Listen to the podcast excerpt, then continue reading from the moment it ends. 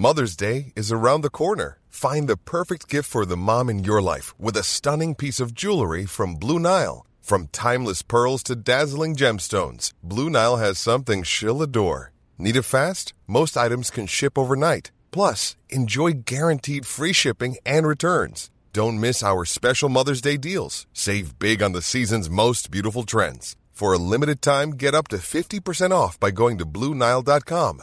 That's BlueNile.com.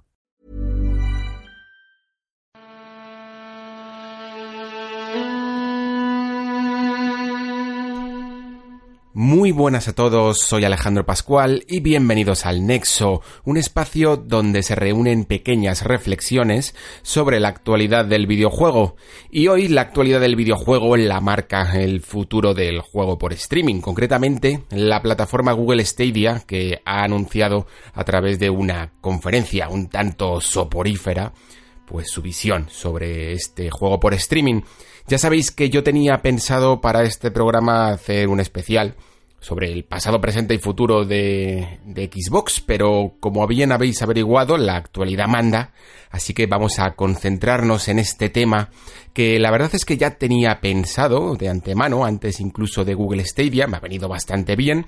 Lo que pasa es que no lo consideraba más que relevante, que sí que lo considero, de tanto interés como ha suscitado a través de, esta nueva conferencia, porque parecía que mucha gente, por pruebas y por artículos que ya había hecho con anterioridad, no terminaba de encajar con este sistema ni parecía querer informarse mucho. Pero me alegro que, que lo hayáis sacado, que lo hayáis pedido incluso para este nexo, porque ya lo tenía bastante bien preparado y además me ha venido bastante bien, ya que como habréis supuesto también he estado toda la semana en otro mundo prácticamente, en un Japón feudal fantástico con ese Sekiro, que, eso sí que seguro que va a ser el próximo nexo. Y por ello, pues este programa me ha venido bastante bien que haya sido un tema que ya tenía algo más preparado gracias a las pruebas que ya he hecho con estas tecnologías de streaming. Así que vamos a conocerlas en profundidad, todas las que hay disponibles, y luego nos centramos en la nueva de Google Stadia y ver qué puede aportar al panorama actual.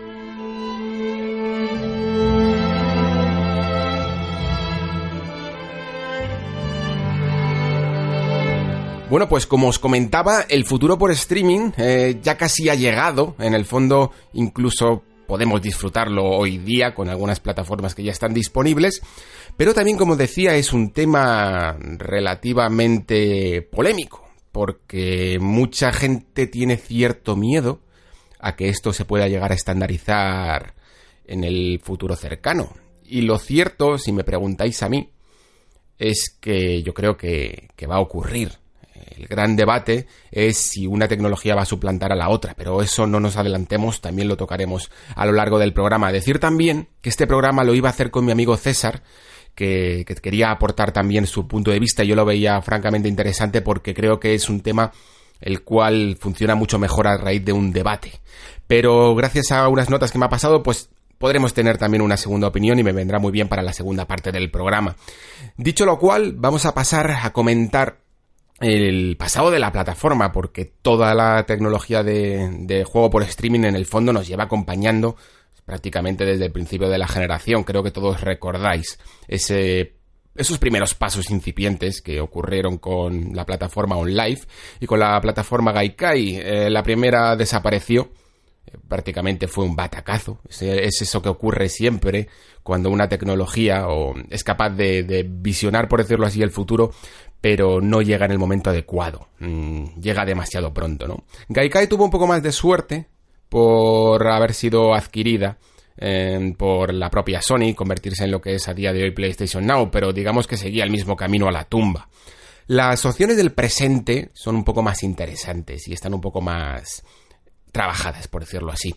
PlayStation Now es una que, ha vuelto a resurgir de, por lo menos en nuestro país, que la teníamos bastante olvidada, precisamente porque ella se había olvidado de nosotros. Había salido en muchos países, pero en España esta tecnología no estaba disponible relativamente. Yo ya la había podido probar y realmente eh, la diferencia de las pruebas que pude hacer con, cuentas inglesas, eh, que en este caso lo hice con cuentas inglesas, y con cuentas americanas, creo que lo hice también hace unos cuantos años, no ha habido tanta diferencia eh, con las últimas pruebas y la versión que ha salido en España. Eh, esto lo digo precisamente porque se habla mucho sobre la distancia de los servidores, pero es que creo que en el caso de PlayStation Now directamente lo único que han hecho es darle a un botón, activar y poco más. No han querido hacer una infraestructura tan seria como se debería de hacer y que parece que es lo que quiere eh, proponer al menos Google Stadia, ¿no?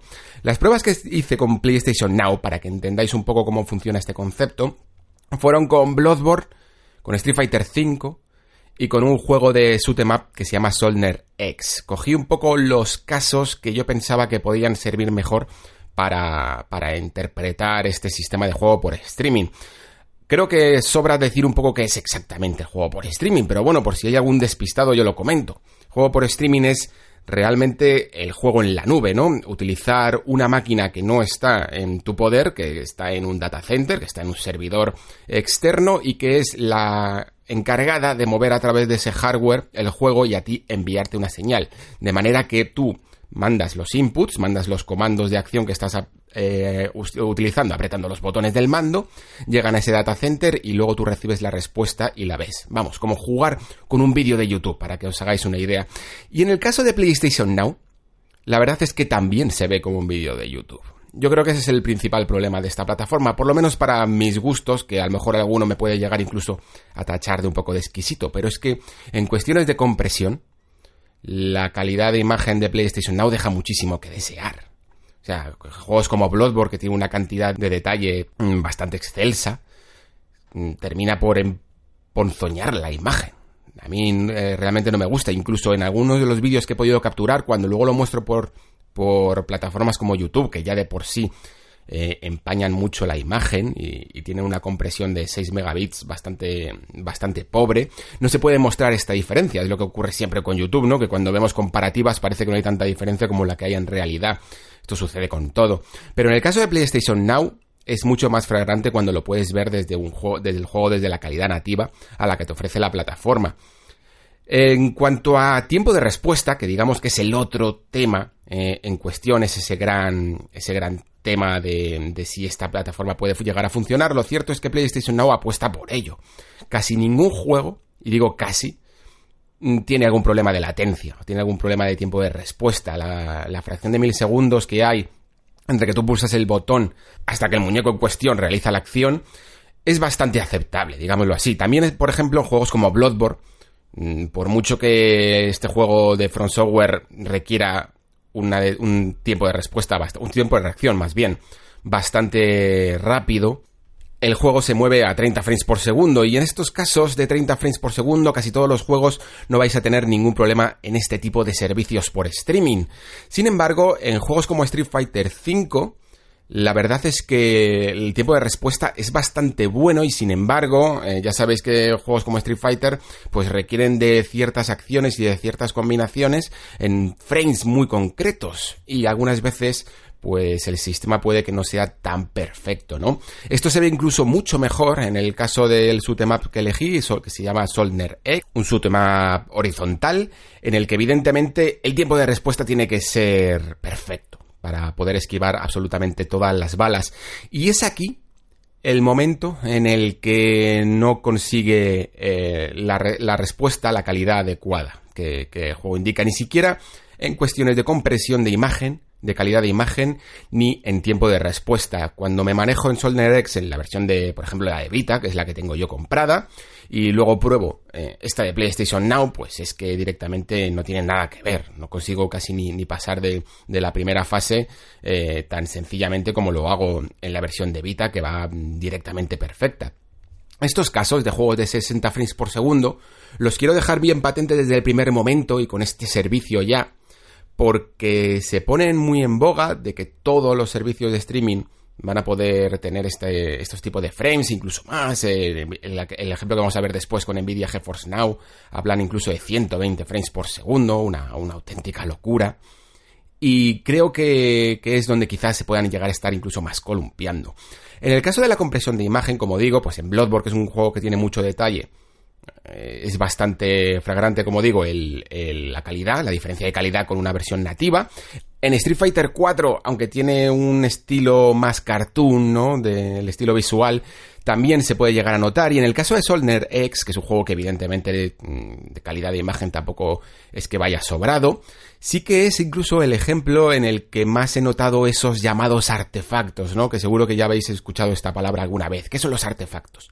Los artefactos son esas, esa especie de error de compresión que sucede cuando el, el códec de compresión no es capaz mm, de, de ser nítido en, en, puntos de la pantalla que se mueven demasiado deprisa. ¿no? Cuando tenemos una pantalla estática, la calidad de compresión por lo general eh, es muy buena, ¿no? Incluso si la estuviéramos capturando ocuparía poco.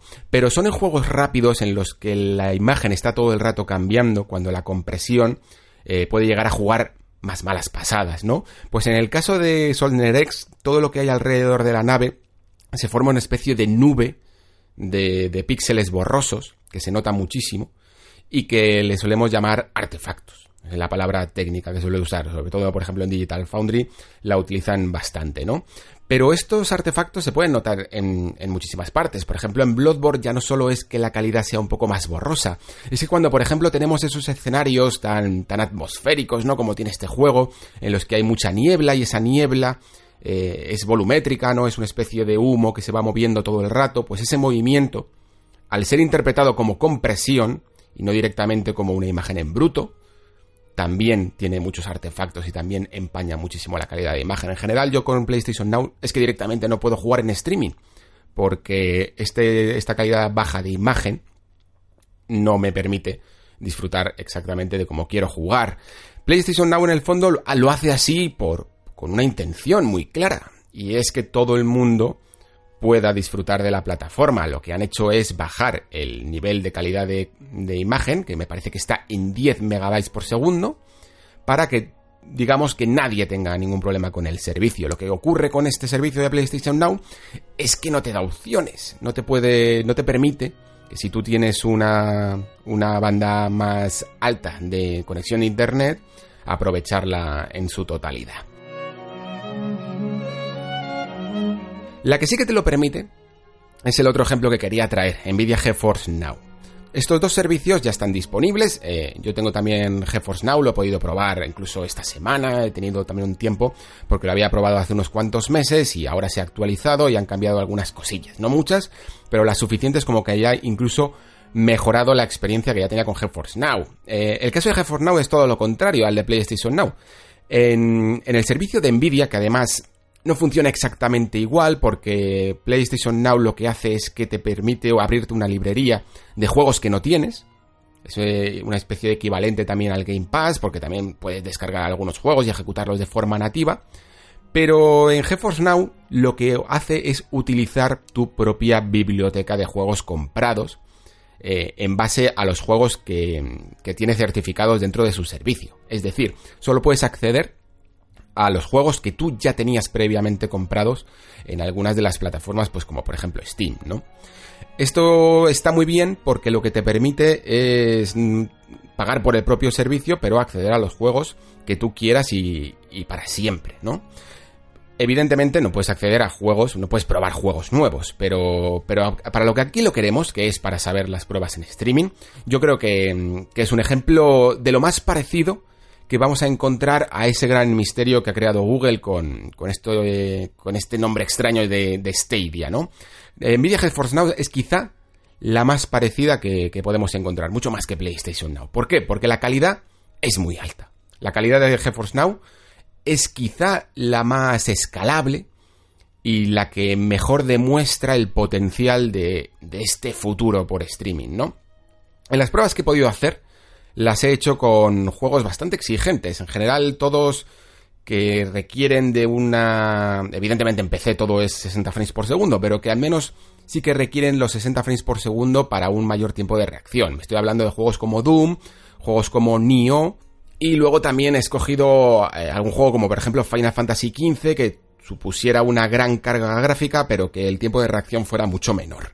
El que más he utilizado es Doom, porque en el fondo un shooter como, como el de ID es prácticamente eh, la mejor manera de, ver este tiempo de, respuesta a los mandos, esos milisegundos y ese tiempo de reacción que el jugador necesita para poder apuntar y disparar, ¿no? Al final va a ser uno de los géneros que más se puedan llegar a utilizar en streaming, sobre todo según, según nos ha contado Google con Stadia.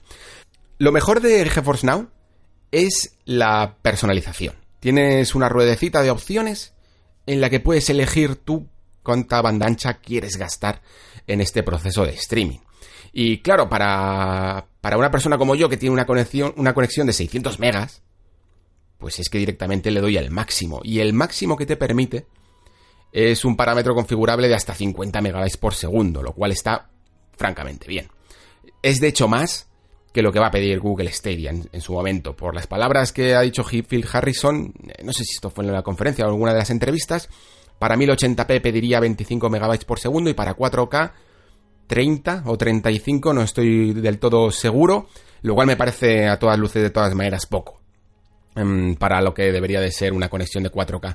En cualquier caso, eh, para seguir con GeForce Now antes de meternos con Google, como decía, la calidad es muy buena. En el caso de Doom, si realizas incluso teniendo en cuenta que estás accediendo a un, a un ordenador que prácticamente es de lo mejor que te puede ofrecer eh, eh, la, la, marca de Nvidia, puedes perfectamente coger un juego como Doom y moverlo a 4K 60 frames por segundo, incluso, incluso con la tasa de frames desbloqueada, eh, los parámetros que te, que te, ofrece el juego para poder ver esto, el, ordenador que hay al otro lado de la nube, ¿no?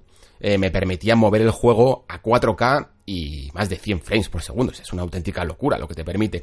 ¿Qué ocurre con este, con esta opción de ponerlo a 4K, aunque después el streaming sea 1080p, es lo que se le llama el supermuestreo, ¿no? Lo podéis ver también algunas veces si tenéis una PlayStation 4 Pro, por ejemplo, o una One X, cuando reproducís el contenido 4K en un televisor 1080p, pues se genera este supermuestreo, ¿no? O, downsampling, también se le llama, supersampling, tiene un montón de nombres.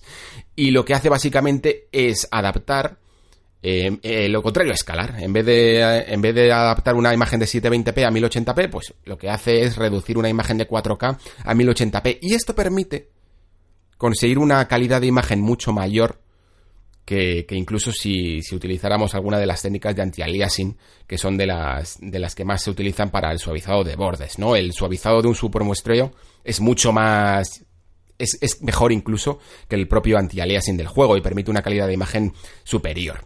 Si hacemos este truquito para, para GeForce Now, para la imagen de streaming, tenemos una imagen que yo diría que engaña muy bien al ojo si la comparamos con una nativa.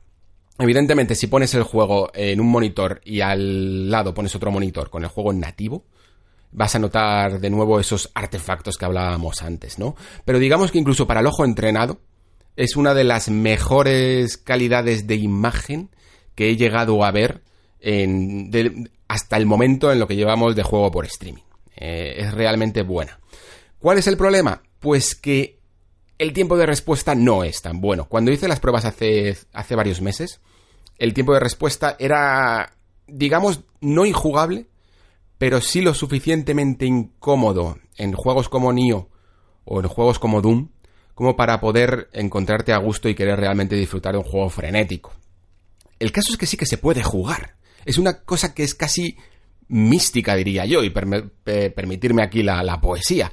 Pero es que, mientras que tú estás matando demonios eh, de manera vertiginosa, lo haces, apuntas y, y, aciertas a los demonios, incluso con una, con un arma de mucha precisión, con la Railgun, por ejemplo, pero de alguna manera notas cierta incomodidad. No sé cómo describirlo, pero sabes que en el fondo el juego podría ser muchísimo más preciso de lo que lo está haciendo. Y de hecho, la mejor prueba que puedes hacer nunca con un servicio de streaming, y, siempre que podáis hacerla os animo a que lo hagáis, es sencillamente moviendo el cursor de un ratón. Mover el cursor de un ratón e, es la cosa más precisa que se puede hacer en un ordenador. Y de hecho el propio menú de Doom tiene un ratón, tiene un cursor de un ratón. Y simplemente moverlo ya te está indicando el tiempo de, que el tiempo de respuesta no es el adecuado. Hay un botón en las opciones de Nvidia que te permite aún así eh, apretar más la imagen, por decirlo, a la compresión o, el tiempo de respuesta para que sea mejor. Y con las últimas actualizaciones, lo cierto es que es mucho más jugable de lo que había probado por primera vez hace unos cuantos meses. Muy muy rápido y que funciona, funciona bastante bien. Evidentemente en casos como Final Fantasy XV, que es el otro juego que había probado, que básicamente no necesitas eh, unos grandes reflejos para jugar un juego así, pues es que prácticamente podrías jugar como si lo hicieras en tu ordenador normal. Eh, tendrías todavía que enfrentar esos ciertos artefactos si tienes un ojo mm, bastante entrenado, pero digamos que es una experiencia ya bastante, entre comillas, comercial, comercializable. Es algo que para mucha gente será suficiente. Y quiero marcar este punto de ser suficiente porque creo que esa es la, clave de todos estos servicios. hasta, el, hasta el momento eran básicamente pruebas para un poco los, los geeks de la tecnología, ¿no? Eh, toda la gente que realmente le gusta siempre eh, probar las cosas y hacer benchmarks antes de que los productos estuvieran a la venta. Y de hecho, GeForce Now nació con esta, con esta intención de que fuera un modo beta, ¿no? Y sin embargo, eh, yo ahora mismo he hecho incluso pruebas con un, no solo en mi ordenador, con una conexión de 600 megas, sino, sino en mi MacBook de 2013 o así. Y la verdad es que la experiencia es bastante buena. Y lo que no te puede mover evidentemente un MacBook de 2013, pues te lo hace con, con este servicio de GeForce Now. ¿Cuál es el problema? Que GeForce Now solo está hecho para PC no tienes eh, esa portabilidad que te puede dar una experiencia en móvil o en tablet, ¿no? O incluso a través de una aplicación en la tele como, como lo que quieren hacer con Chromecast, con en, en Google Stadia.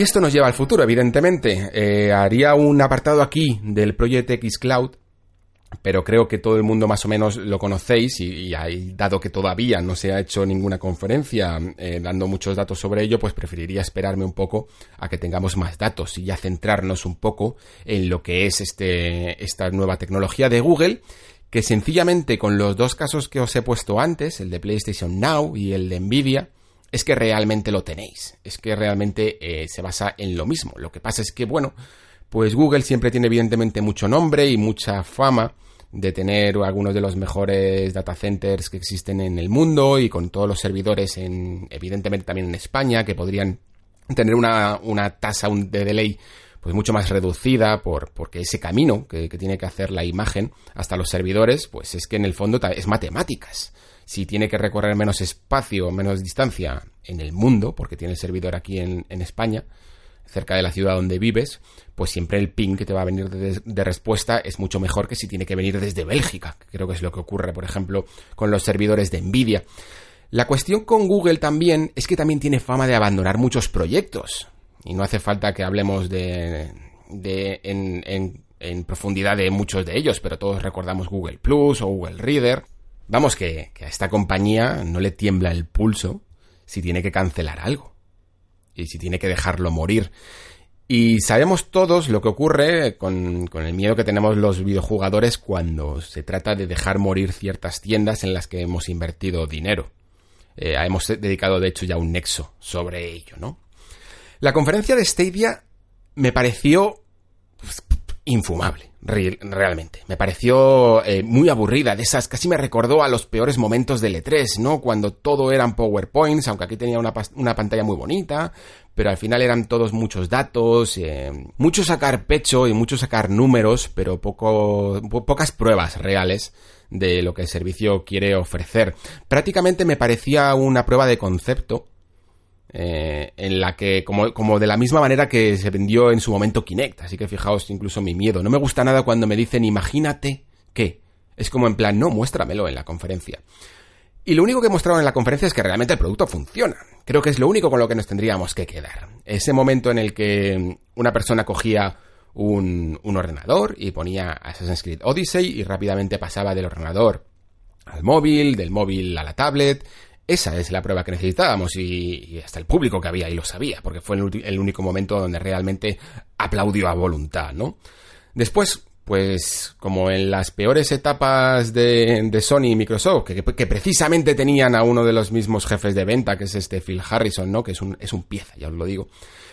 Pues empezaron a hablar de un futuro realmente incierto y que creo que Google todavía no se debería de meter todavía demasiado en harina hasta no tener dominada y bien probada, eh, comercialmente hablando, su servicio por streaming. Y es que empezó a hablar de muchísimas opciones, como que podrías jugar y meterte en, cinco, en cuestión de 5 segundos en la partida de tu youtuber favorito y cosas así. Un futuro que yo no digo que no pueda llegar a ser, pero que debería de tener más experiencia en esto de compartir partidas y de compartir em, partidas incluso con amigos, porque hasta la propia Microsoft, que lo lleva haciendo esto desde la Xbox original, tuvo problemas, incluso a, principios de generación con Xbox One. Hacer sistemas de parties, de comunidades de amigos, no es tan fácil como parece. Mucho menos aún intentar meterte con tu youtuber favorito, que ya os digo que no lo vais a conseguir. A lo mejor si hay un, alguien que está streameando y que tiene mm, cinco espectadores, pues lo mismo tiene la partida abierta y te permite meterte con él a jugar, pero ya os digo que no vais a jugar con el Rubius. En cuestión de, herramientas, también parece que, Google tenía como mucho interés en tener como sus propias herramientas de desarrollo. Es algo que realmente no he entendido qué hacía aquí. De hecho, llegó a salir eh, una miembro de Tequila, de Tequila Works a hablar sobre la facilidad que permitirían las herramientas de Google para sus juegos. Y la verdad es que a mí me pareció un comentario completamente contradictorio, porque ponía de ejemplo a Rhyme, que es un juego muy, muy bello, es un juego que tiene una sensibilidad artística bastante bien definida, y que esa sensibilidad artística de hecho se consigue de una manera personal, y sin embargo, lo que estaban precisamente anunciando era casi una especie de filtros de Instagram adaptados a tus propios videojuegos y no hay nada más genérico que un filtro de Instagram. Entonces no entendí para nada el mensaje que querían dar ahí. Lo que quizás fuera más interesante y lo único que realmente pueda llegar a ser válido es eso de que gracias a, a poder jugar en la nube, pues no habría ninguna manera de hackear o de hacer trampas en un videojuego, ya que tú no tienes el propio equipo. Y al no tener los ejecutables, ni el código que, que mueve el propio juego, pues no lo puedes alterar. Sin embargo, este, este esta afirmación es un poco contradictoria incluso con el propio mensaje de, plataformas de juego cruzado. Porque si tú estás intentando hacer que la gente que, juega, yo que sé, a Player Unknown's Battlegrounds, que es un juego que está bastante acusado de, tener muchos chetos, ¿no? Pues si tú mezclas a la gente que está jugando en Stadia con la gente que está jugando en PC, pues la gente de PC sí que va a estar haciendo trampas. Entonces yo creo que incluso aquí abogaría más por una plataforma completamente cerrada si lo que quieren es detener a, todos los a todas las personas que hagan que hagan trampas, ¿no? En fin, como decía antes, lo más importante y lo que nos tenemos que concentrar aquí realmente y no en todas estas eh, estos sueños y estos castillos en el aire que se está haciendo Google eh, es sinónimo de, una compañía que aunque tenga evidentemente mm, una gran importancia, pero se nota que es primeriza en esto de los videojuegos y en esto de las conferencias centradas en videojuegos.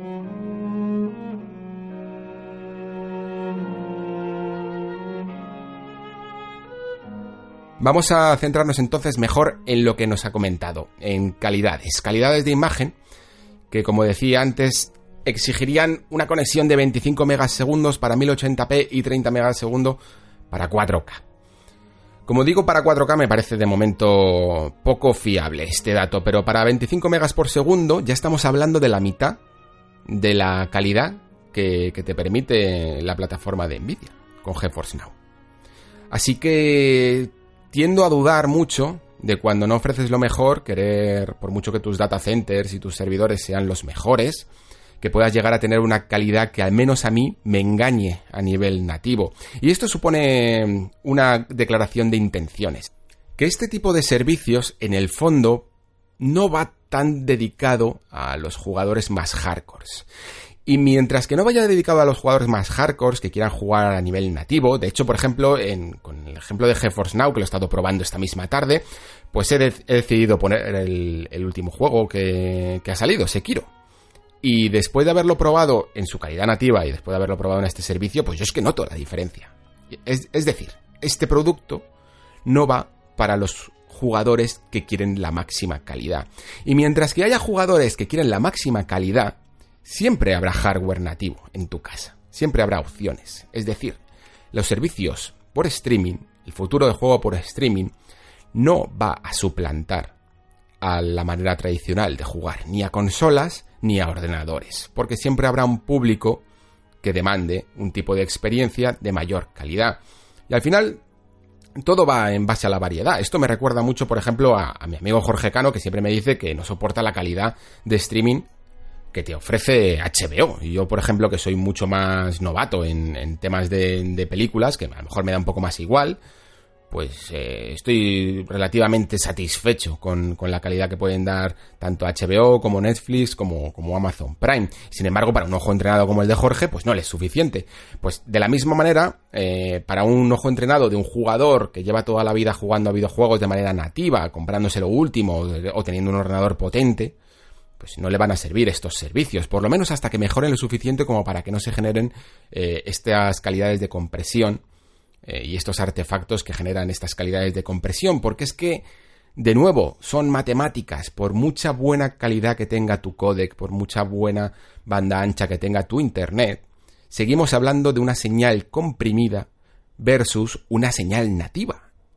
Y no sé si alguna vez habéis tenido la oportunidad de capturar una señal sin comprimir que yo la verdad es que sí, porque he podido probar algunas, eh, algunas capturadoras de estas que cuestan más de mil euros y que te consiguen capturar los juegos directamente sin compresión.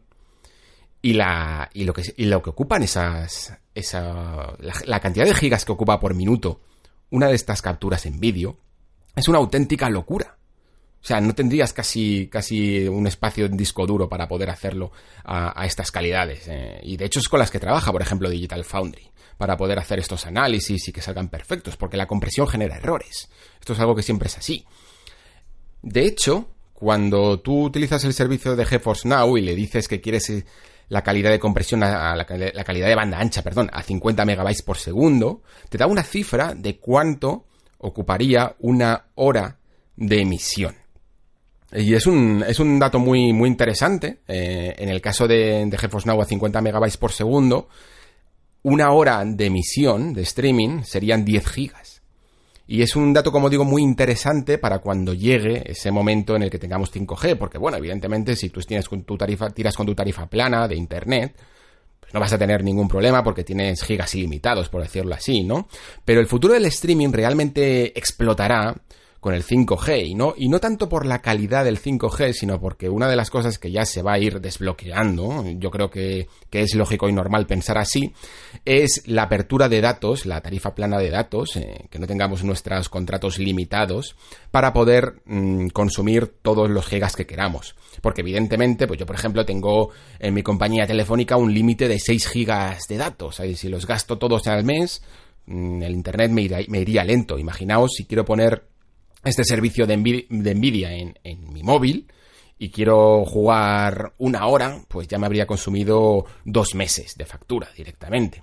Lo que tienen que conseguir las, las compañías, pues es atraer a los jugadores a, unas ofertas buenas para tener límite, o sea, un, número ilimitado de gigas en, el móvil para poder realizar estos servicios de streaming, ¿no? Yo creo que es a lo que apunta el, el futuro, más incluso más incluso que al propio 5G.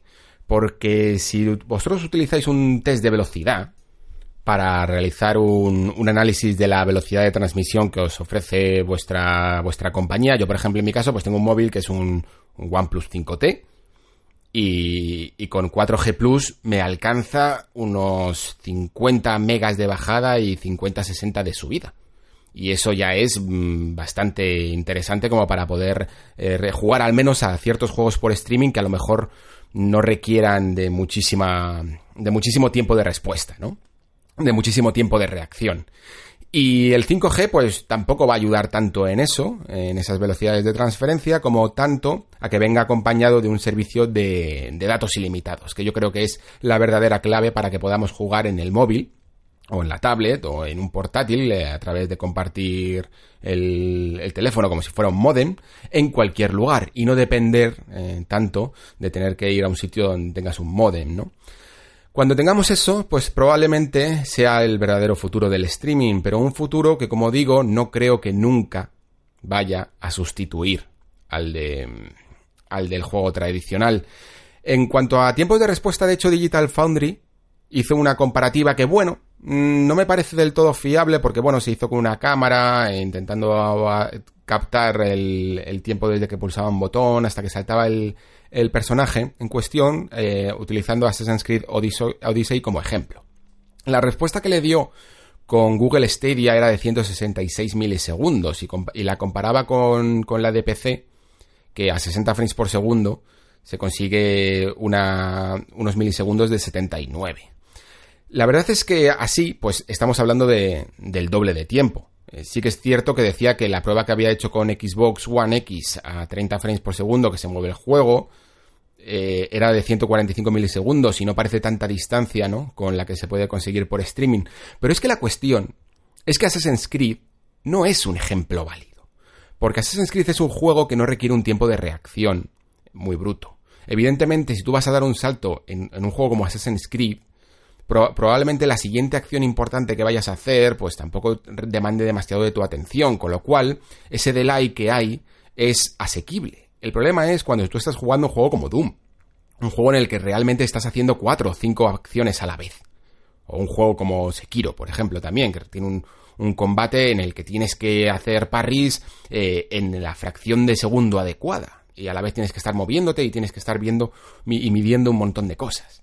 Es en esos juegos y es en esas frecuencias, de, sobre todo de 60 frames por segundo, cuando realmente hay que hacer estas pruebas, porque cuando es un juego cómodo, y Assassin's Creed, yo diría que aunque incluso, aunque tenga un combate relativamente mm, desafiante, eh, es un juego cómodo en el fondo, nunca vas a tener unas pruebas, unas pruebas eh, tan sólidas como las que se deberían de hacer con este tipo de cosas. Aún así, no dudo que Google Stadia vaya a ser un, por la marca sobre todo, pues vaya a ser un gran competidor. Y principalmente porque es una de las primeras junto al Project X Cloud que va a permitirte tener un juego en streaming no solo en tu ordenador sino en cualquier plataforma que tienes. Y eso es un caramelito muy dulce. Principalmente uno que incluso me puede llegar a interesar a mí. Porque una vez que tengamos como decía antes una tasa de datos en el móvil eh, ilimitada pues aunque no vaya a jugar a Sekiro en el móvil cuando te vayas de vacaciones a donde sea a la playa pues a lo mejor sí que te echas una partida a un RPG eh, o algún juego que sea que demande eh, mucha mucha carga gráfica, yo que sé, por ejemplo, el, ejemplo que decía antes de Final Fantasy XV.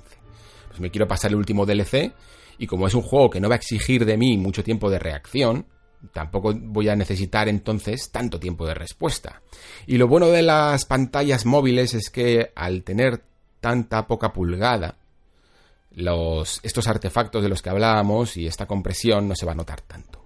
En estos casos yo creo que, que, el, que Google Stadia sí que va a funcionar y Project X Cloud también. Yo de hecho incluso creo que los jugadores más mm, hardcore, por utilizar algún término, vamos a, preferir incluso eh, la plataforma de Microsoft, pero por la sencilla razón de que si ya teníamos una biblioteca digital adquirida previamente a través de, esta plataforma, pues ya vamos a poder tener un catálogo con el que iniciarnos en esta andadura, más si aún si se convalida este servicio, que es lo que lo va a hacer evidentemente, con el Xbox Game Pass.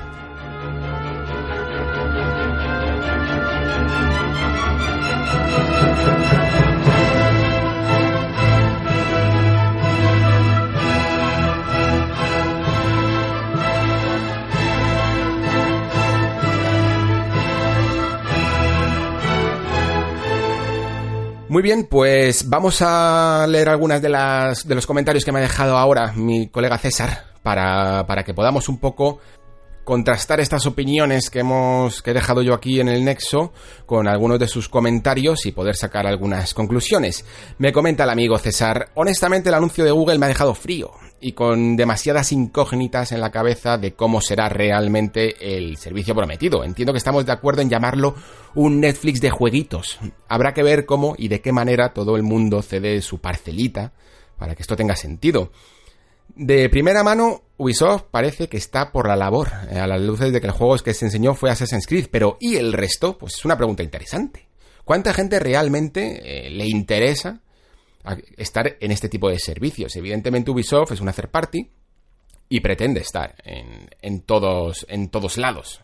Y yo creo que cualquier third party pues también se va a apuntar. Creo que depende más de hasta qué punto en Google Stadia te exige una cierta, un cierto compromiso a la hora de hacer un port de tu juego y de cuán fácil y cuán barato puede llegar a, ser hacer el port de este juego. Es que yo, aquí es lo que os decía que no entendía por qué es tanta, tantas herramientas de desarrollo y tantas opciones que les daban, si lo más sencillo habría sido utilizar eh, una programación de, de PC al uso, para que a los desarrolladores solo tuvieran que pulsar un botón para estar en su, en su plataforma. Directamente darles el mismo, la misma copia que ofrecen para Steam y para la Epic Store o para Google Games y poder eh, dársela a Google directamente sin que ellos tengan que hacer nada.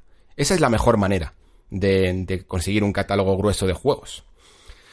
Continúa César, pero mi mayor preocupación es por la técnica. Después de estar viendo los vídeos de Digital Foundry donde explicaban con más detenimiento el desfase técnico que ha montado en Google, petabytes de SSDs corriendo juegos en servidores, en vista esa explicación cuesta creer que esto no tire. Tendrá que tirar aunque sea por potencia bruta. Pues la verdad es que en esta cuestión yo no sé muy bien qué ocurriría si estos servicios funcionaran realmente eh, al volumen de intensidad que se espera de equivalente al de una consola. Eh, pensad que, por ejemplo, yo que sé, se han vendido cuántas, cuántas PlayStation, 90 eh, millones, 80 millones de PlayStation 4. Esos son 80 millones de PlayStation 4 que podrían estar tirando a la vez, una por cada jugador. Si se conectaran 80 millones de jugadores al servicio de Google Stadia, tendrían una plataforma dedicada para cada uno de esos jugadores o el servicio se colapsaría. Ya vemos lo que ha ocurrido algunas veces cuando, cuando en PlayStation Now han entrado muchos jugadores, ¿no? Que te ponen a la cola, porque evidentemente eh, es muy complicado incluso para una compañía como Google tener un, ordenador preparado para mover un juego que, que, demanda absolutamente toda la potencia de un ordenador para ejecutar un juego por persona. No estamos hablando de jugar al Fortnite, que a lo mejor con una propia estación eh, pueden tirar varias personas. Eh, de todas maneras, ya os digo que no sé muy bien cómo funciona esto en cuestión de data centers, en cuestión de, cómo se maneja el flujo de información por jugador, y es una cosa que, evidentemente, pues, eh, imagino que a medida que vayan sumando usuarios a la plataforma, pues Google irá actuando en consecuencia y añadiendo cada vez mayor servicio. Pero sí que es cierto que, los números no salen, ¿no? O sea, no, podría haber un ordenador de 1000 euros por, por, usuario que paga, yo que sé, 20 euros al mes, eh, uno a uno. Porque no le saldría para nada rentable. En fin, la magia de, dejémoslo en la magia de Google. Sigue César, el problema como siempre es el input lag. Más de 166 milisegundos se me antojan críticos para un montón de juegos. ¿Te imaginas haciendo parries en el Devil May Cry 5 con esa tasa de input lag? Porque yo no.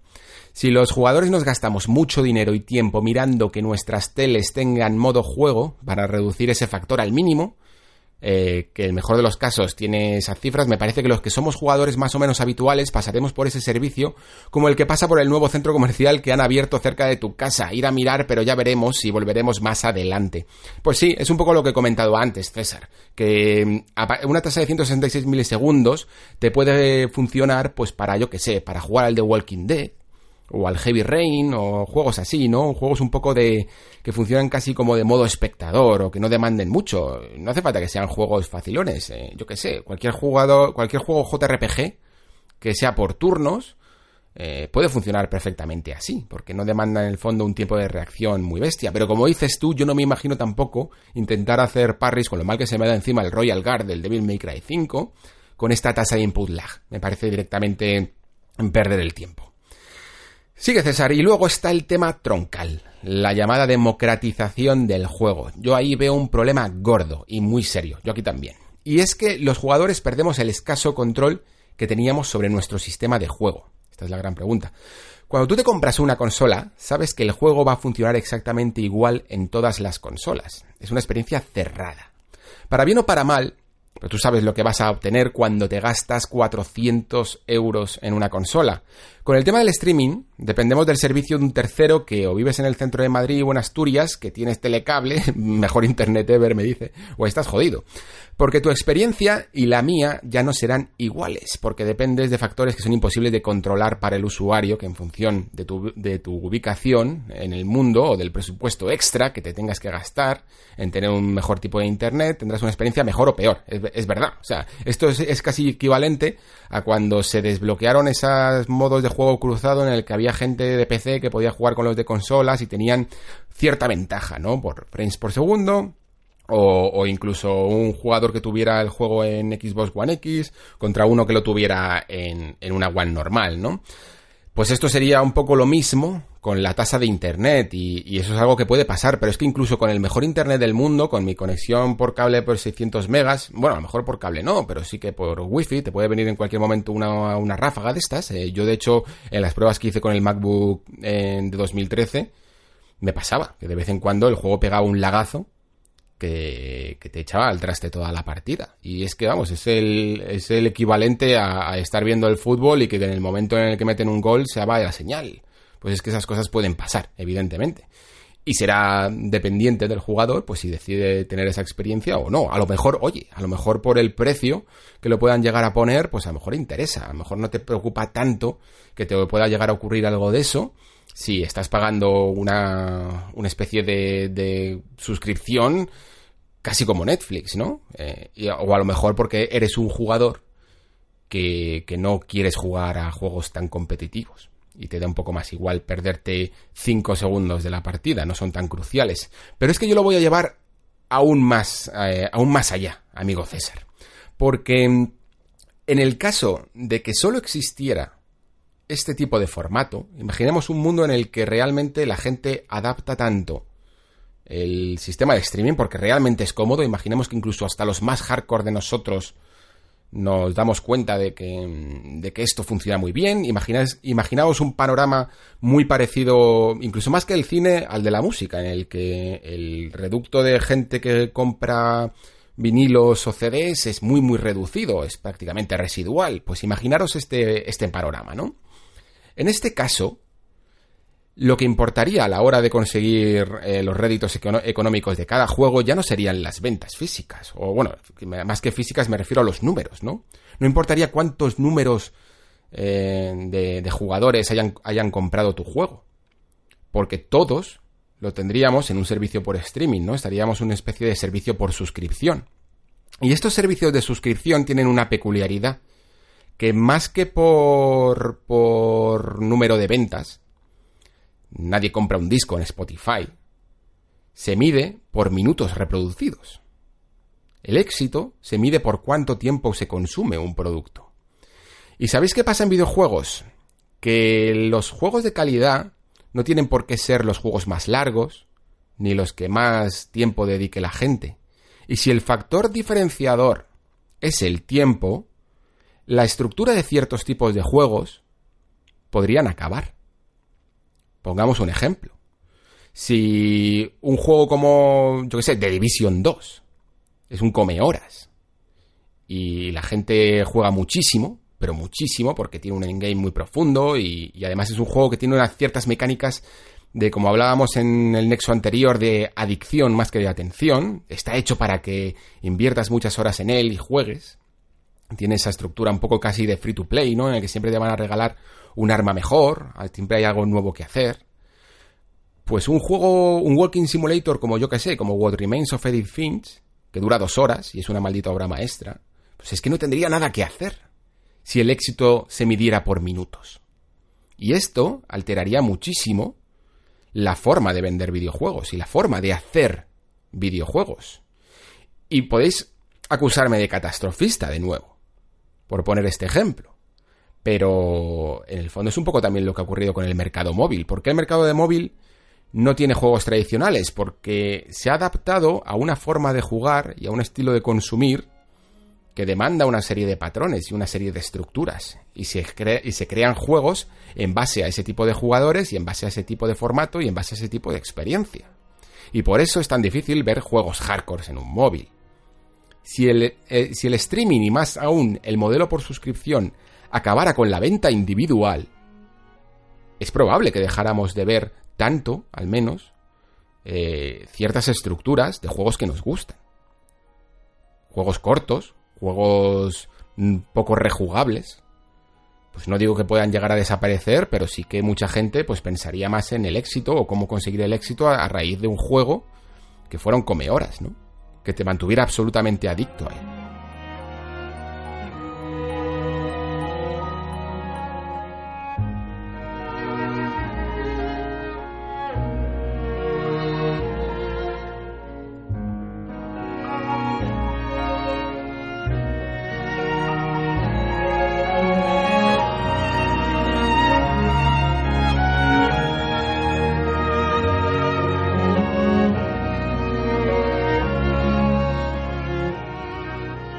Continúa César, ahorrar para conseguir un objetivo como la compra de una consola es algo viable, pero aumentar significativamente tu techo de gasto de una conexión de 50 euros a una de 120 euros, pues fíjate, en un año te da para comprarte casi dos consolas y no una. Bueno, yo aquí no estoy tan de acuerdo, César, porque una conexión eh, cada vez va equilibrando su precio. Eh, yo, como te digo, tengo una, una conexión de 600 megas y, por ejemplo, este año es que estoy pagando incluso menos. Me llamaron hace poco incluso para ofrecerme una oferta de si me quedaba un año, me reducían la factura un 40%, porque la competencia en, en las compañías telefónicas es muy, es muy alta. Sí que es cierto que a lo mejor un jugador que sea muy, muy asiduo a este tipo de servicios y que quiera, por ejemplo, internet ilimitado en el móvil para jugar donde quiera a través de streaming, pues sí que a lo mejor tendría que pagar una factura de 100 euros al mes para poder tenerlo y aparte el servicio de suscripción. Pero bueno, eso es porque ya son circunstancias muy personales de un jugador que quiera que quiera moverse mucho, por ejemplo. Pero tampoco creo que sea tan tan caro o más caro de lo que sea jugar eh, ahora, que evidentemente una consola tiene un gasto fijo, pero también los juegos cuestan 70 euros, ¿no? Y, si añadimos un servicio por suscripción, pues digamos que no tendrías que gastarte tanto dinero o al menos con 30 euros al mes como máximo, tendrías acceso a una biblioteca enorme de juegos. Sigue César, la experiencia no es tan democrática como nos la quieren vender. Al menos lo será mucho menos que con el sistema que está ahora mismo, o eso es lo que preveo. Quizá con la implementación del 5G o las nuevas velocidades de Internet en unos años esto sea problema del pasado y quizás sea un servicio perfectamente viable. De momento soy escéptico. Es que yo creo que, el problema que tenemos, y yo me incluyo muchas veces, es que a veces si lo vemos todo de una manera en que una tecnología va a suplantar a la otra, eh, es el ejemplo catastrofista que he puesto antes, eh, no, lo, no lo queremos aceptar. Pero es que lo que suele suceder siempre es que el mundo se abre a todo tipo de posibilidades. Es como lo que ocurre con el formato físico versus digital, que también tratamos en un nexo anterior. Que cuando se habla del futuro de lo digital, siempre parece que tiene que ser condición sine qua non que el físico desaparezca. Y creedme, chicos, eh, con los fans que somos la gente de los videojuegos, me es muy difícil imaginar que no exista nadie, absolutamente nadie, que entienda la demanda de gente que sigue comprando en físico y no monte más tiendas como las que tenemos, por ejemplo, de Digital Run Games o este tipo 8-bit o, o, pequeñas compañías así. Si es que sigues entrando en el AFNAC y sigues viendo CDs ¿cómo no va a haber videojuegos en físico, no? Pues de la misma manera, ¿cómo no va a haber videojuegos reproducidos de manera nativa? Sea a través de una consola o sea a través de un ordenador. No creo que nunca, nunca el streaming vaya a llegar a suplantar al formato al formato tradicional y al formato nativo. Lo que sí que te decía antes en el caso catastrofista es que el modelo de suscripción llegue a sustituir tanto al digital como al físico. Y que la gente se mueva por modelos de suscripción. Y lo que me da miedo es que pueda ocurrir, qué consecuencias pueda llegar a tener esos modelos de suscripción. Esto lo decía, esto no solo lo digo yo, eh, se lo leí también a Tim Soret, este creador que está haciendo este juego llamado Last Night, que es una especie de, de ah, juego de acción cyberpunk con un estilo 2D muy llamativo, ¿no? Que, es que es cierto. Es que si, los servicios de streaming son los que marcan la norma, pues veremos qué tipo de juegos se hacen para ellos. Sigo leyendo. Lo último es que lo que es evidente es que Google está señalando el camino de la industria. ¿Te acuerdas de tu programa de físico versus digital? Si el que mencioné antes. Eh, pues no sé lo que querrán los usuarios, pero está claro que los grandes tótems de esta industria no quieren seguir hablando del físico ni un poco. Pues sí, como decía, ni del físico ni del digital. Lo que quieren es un modelo en el que puedan añadir el modelo de suscripción a un modelo por streaming. Eso es, principalmente yo creo, más que incluso por necesidad de la propia industria, porque parece que es lo que marca el camino del cine. Y los videojuegos siempre han tenido una especie de relación extraña con el, con el cine, como mirándolo de abajo arriba, como el camino que tiene que seguir cuando muchas veces los videojuegos han tomado mejores decisiones. Y, porque el cine haya resucitado, por decirlo así, a través del formato de streamings y, y estos servicios de Netflix y HBO, pues es que los videojuegos podrían utilizarlo como alternativa, por supuesto, porque el Game Pass, por ejemplo, ha, funcionado bastante bien, pero no tiene por qué ser la única condición para comprar videojuegos. Termina César, por lo que sin entrar a comparar potencias, veo bastante evidente que PlayStation 5 y One X2, los servicios de suscripciones y streamings que tenemos ahora serán el eje central de sus ofertas para el usuario, aunque Game seguirá existiendo de momento. Así que vayamos acostumbrándonos a los petabytes, input lags, bitrates de compresión, etcétera, porque este es el lenguaje del futuro. Pues es probable. Ya os digo, es probable que PlayStation 5 y One X2 eh, introduzcan muchas de estas características en su oferta y de hecho preveo el E3 más aburrido de la historia. Principalmente porque Google Stadia ya ha anunciado su presencia, bueno, ellos han dicho en verano, si escuchas la entrevista que le hizo Jason Schreier a um, Phil Harrison, cada vez que Phil Harrison decía eh, Summer, eh, Jason Schreier decía E3. Vamos, que, Google va a estar en el E3 y ahí va a dar todos los datos que no dio en esta conferencia. Pero es que también va a estar eh, Xbox dando todos los datos que le faltan de su Project X Cloud, seguro, ofreciendo algunas cosas más. Y sí que es cierto que, Sony se querrá poner también, intentará coger el tren, porque además es que Sony es mucho de coger trenes, aunque sea tarde. Y, aunque no sea en este 3, porque lo va a hacer de otra manera, pero intentará mejorar también su servicio de PlayStation Now poco a poco. Así que a los que no os gusten estos servicios, esperaos a la turra que, van a dar. Porque, porque sí que creo que pueden llegar a estar para quedarse. No, no se puede asegurar al 100%, nunca nada. Pero sí que creo que puede, que puede pasar. Que, sean perfectamente. Y, la cuestión más, más que, que vayan a estar es cuán compatibles puedan ser con el servicio que tenemos de manera tradicional. Y yo de momento abogo porque lo vayan a ser porque se pueda perfectamente compatibilizar los dos sistemas.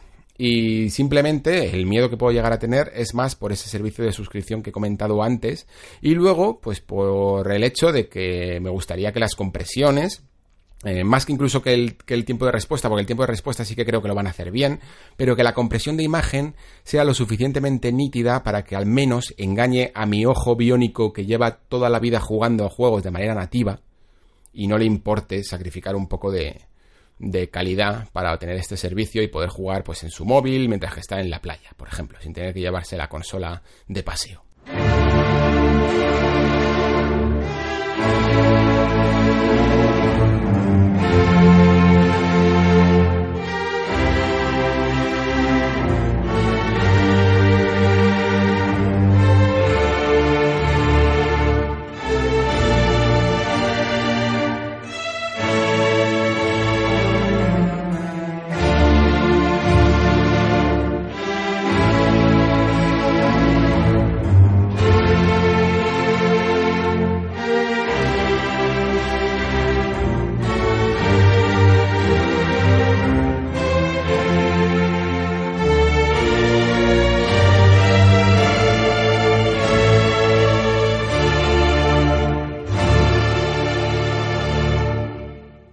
Muy bien, pues con esto eh, termina el nexo de hoy. Eh, como veis ha sido un nexo un poco más directo.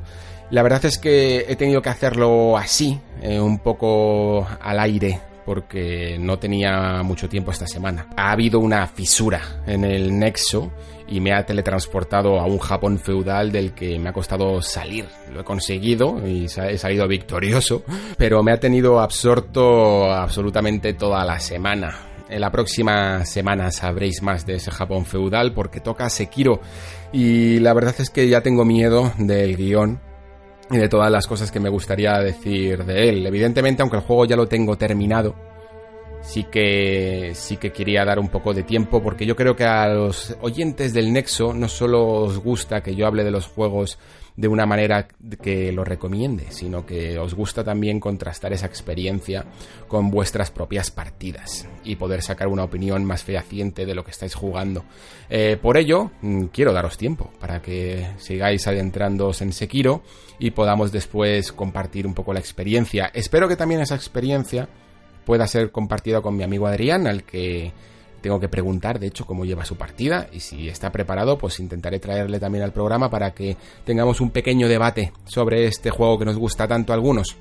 Muy bien, pues pasamos ahora a los comentarios. Esta semana, como el podcast además se me está yendo de hora, voy a reducir un poco la cantidad de comentarios que voy a leer. He escogido algunos cuantos y sin embargo me gustaría dar las gracias a muchos de vosotros que habéis comentado la semana anterior. Así que quiero dar las gracias a Piotr Pipovich, Karim, Laguiri Rubia, Sol Bad Guy, Chicharretro, Manuel Magán Corral y Alex Iresmes, que me habéis dado un poco de feedback sobre lo que os comentaba la, la, semana anterior, sobre la duración del programa, si se os podían hacer un poco largos. La verdad es que no he podido aplicar este feedback eh, en este mismo, porque como veis también se me ha ido de las manos. Con esto de hacerlo un poco más al vuelo, pues no he podido todavía eh, ajustarme a, un, a unos tiempos, pero veo que al menos no parece que os importe mucho siempre y cuando no supere de la hora y cuarto o por ahí. Así que muchísimas gracias por el feedback y también eh, lo que me decía, por ejemplo, Chicharretro sobre, sobre el tema de hacer una especie de anexo con oyentes. De momento el problema es que como estoy teniendo muy poco tiempo,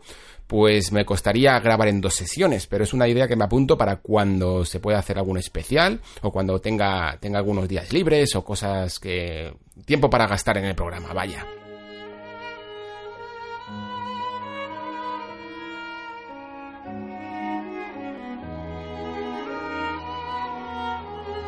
Voy a leer algunos comentarios como el de Chobi que me comenta y se adelanta además ya al tema de Stadia que hemos comentado en este programa, como sabíais y como me conocíais que íbamos a hablar de esto. Y me dice, buenas sales sobre el tema de Stadia y San Google. Particularmente pienso que hay que esperar un poco a ver qué catálogo traerá, el precio final de su servicio y cómo va a ser esa conexión de cara al lag que pueda arrastrar. Google no ha inventado nada, somos, seamos realistas. El juego en streaming ya lo trajo Nvidia con su Nvidia Shield pero sí que ha llegado en el momento oportuno, donde hay mejores conexiones y donde lo digital lo consume prácticamente todo el mundo ya.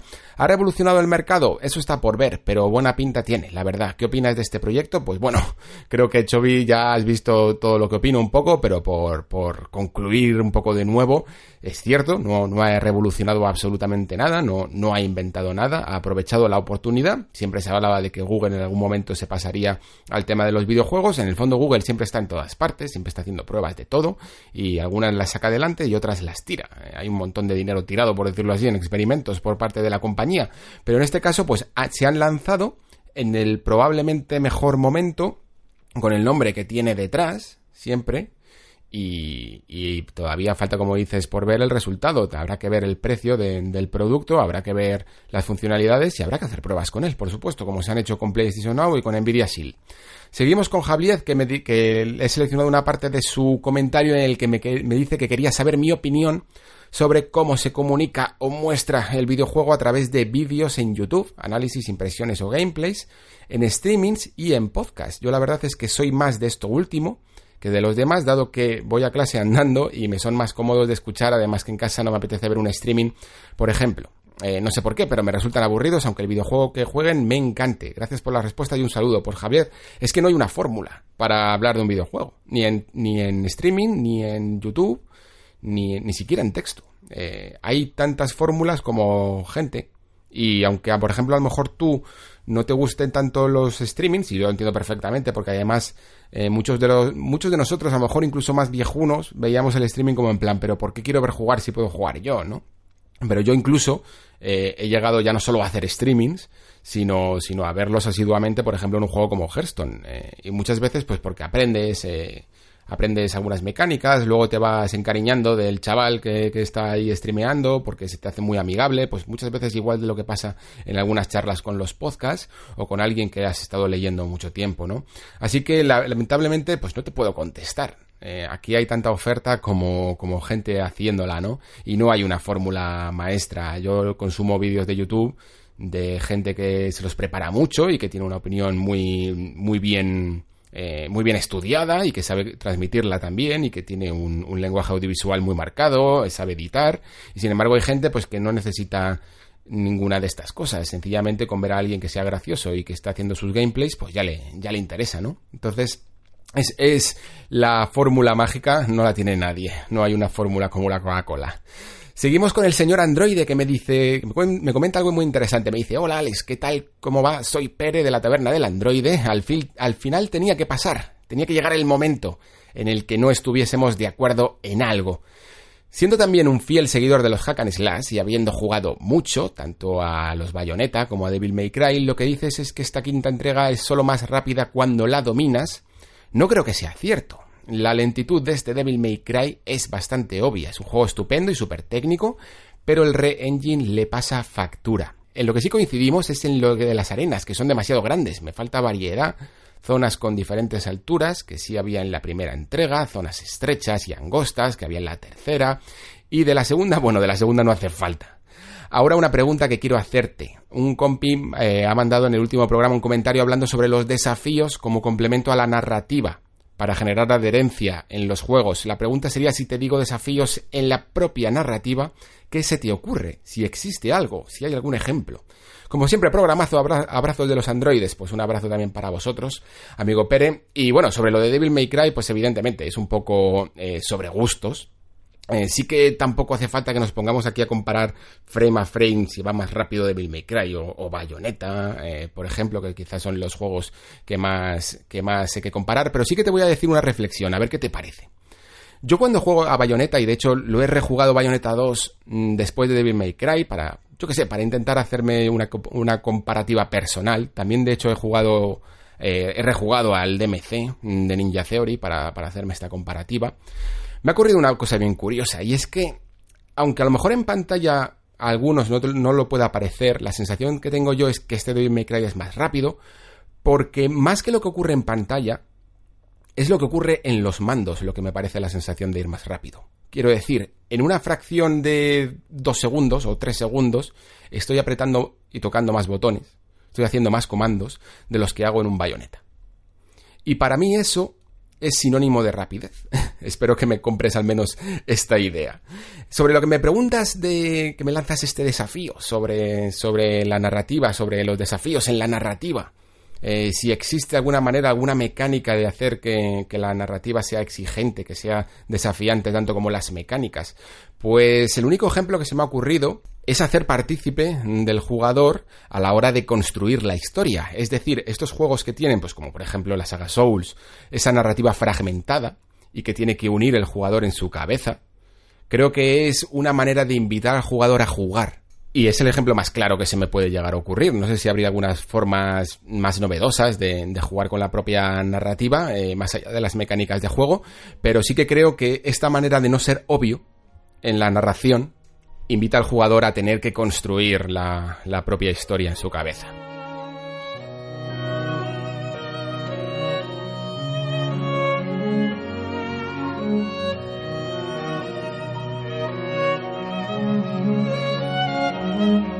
Terminamos con Zuki, el bueno de Curious Dark, que me dice, le he seleccionado algunas partes porque era un comentario un poco largo, me dice, lo que creo que hace muy bien Devil May Cry 5 es no tener ni siquiera la intención de volver para reinterpretar, evolucionar, reinventar el género o como lo quieras llamar, sino que decide explotar todo lo posible en lo que mejor sabe hacer, que es ofrecer una experiencia hardcore dentro del género de los hack and slash.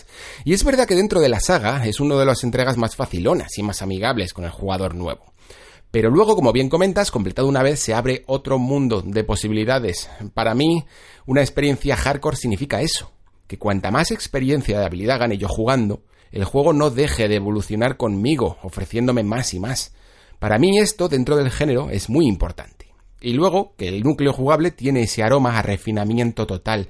Desde lo calculado de sus hitboxes, el timing para la esquiva o el exit, la libertad y posibilidades, etcétera. Para mí es un poco el Street Fighter 3 de los hack and slash. Es muy buena definición esta, ¿eh? Curious, me encanta. Un juego que aún con fallos es un referente en sus mecánicas puramente jugables.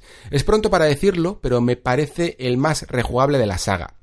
Por lo menos a nivel personal. En fin, un juego de 10. No, ni muchísimo menos, pero le basta para coronarse dentro del género en muchos aspectos. Estoy bastante de acuerdo, Curious.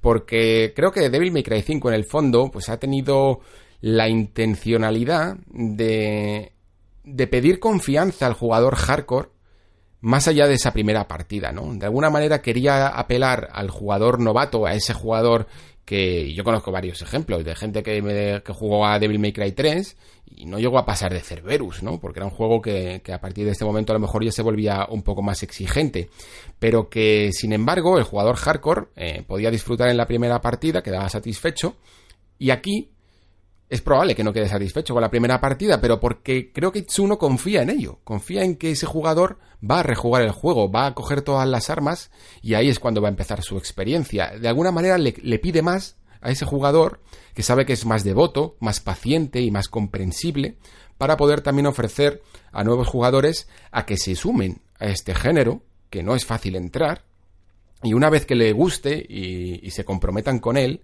poder tener unas ventas en el futuro más abultadas, porque es que si no, si nos centramos puramente en los nichos, pues es mucho es normal que muchos géneros se hayan quedado por el camino. Siempre hay que abrir puertas.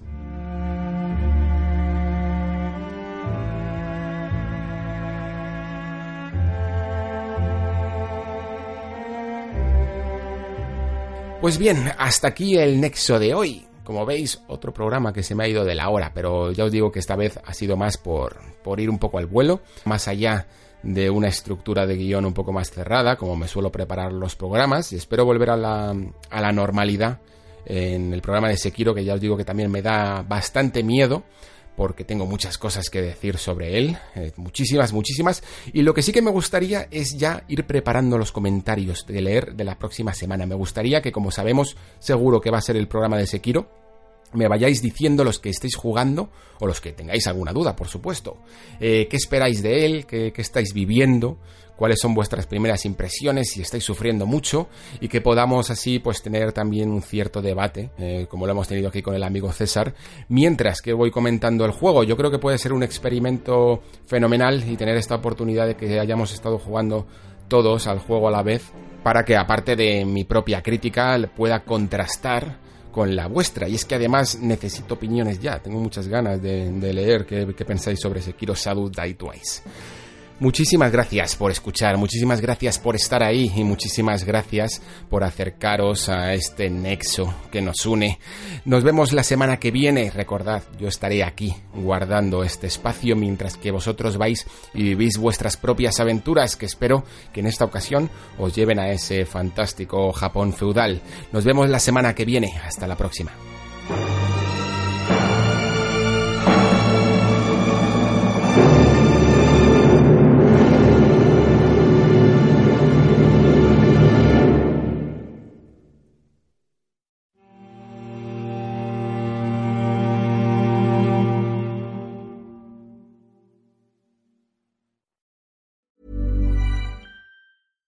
Mom deserves the best, and there's no better place to shop for Mother's Day than Whole Foods Market. They're your destination for unbeatable savings, from premium gifts to show-stopping flowers and irresistible desserts. Start by saving 33% with Prime on all body care and candles. Then get a 15-stem bunch of tulips for just $9.99 each with Prime. Round out Mom's menu with festive rosé, irresistible berry chantilly cake, and more special treats. Come celebrate Mother's Day at Whole Foods Market.